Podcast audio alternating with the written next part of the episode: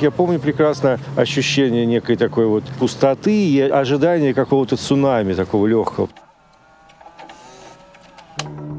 26 декабря 1991 года Советский Союз официально прекращает свое существование.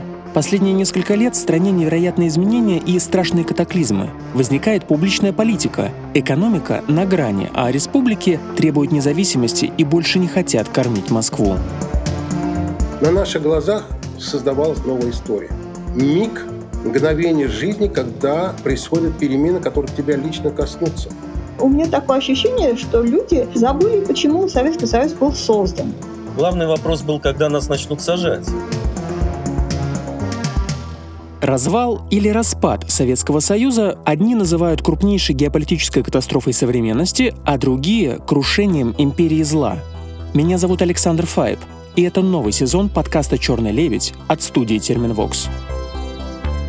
Мы расскажем, как огромная страна раскололась на части — Почему почти 300 миллионов человек не замечали, как это происходит, и не возмущались, когда это произошло?